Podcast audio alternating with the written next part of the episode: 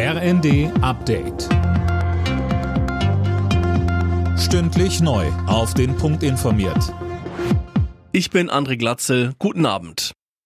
Deutschland und Kanada wollen in Sachen Energieversorgung enger zusammenarbeiten. Dabei geht es vorübergehend um Flüssiggaslieferungen, langfristig aber um grünen Wasserstoff. Ziel ist, die Abhängigkeit von Russland zu beenden. Kanzler Scholz sagte nach einem Treffen mit dem kanadischen Premier Trudeau, Russland ist kein zuverlässiger Geschäftspartner mehr. Es hat äh überall in Europa die Gaslieferung reduziert, immer wieder mit dem Hinweis auf technische Gründe, die niemals vorgelegen haben. Und deshalb ist es wichtig, dass wir nicht in Putins Falle tappen und zusammenhalten und zusammenstehen. In Deutschland wird in Sachen Energiekrise weiter über ein drittes Entlastungspaket diskutiert.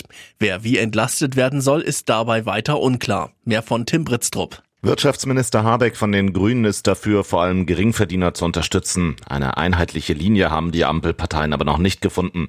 Finanzminister Lindner von der FDP wird in der Debatte vorgeworfen, dass seine Pläne wie der Abbau der kalten Progression vor allem Besserverdienern zugutekommen. Die Opposition fordert, dass die kommenden Hilfen zielgenau sein müssen. Union und Linke wollen vor allem, dass auch an Rentner und Studenten gedacht wird. Zwölf Unternehmen haben Geld aus der ab Oktober geplanten Gasumlage beantragt. Darunter ist auch der kriselnde Gashändler Uniper. Die Umlage von 2,4 Cent pro Kilowattstunde soll vorerst bis Ende März 2024 auf die ohnehin gestiegenen Gaspreise obendrauf kommen.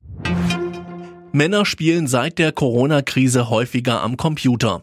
Bei einer Umfrage für die kaufmännische Krankenkasse ist rausgekommen, jeder achte Mann zockt mehr als vor der Pandemie. Insgesamt spielen 61 Prozent der Männer Computerspiele, bei Frauen sind es 44 Prozent. Alle Nachrichten auf rnd.de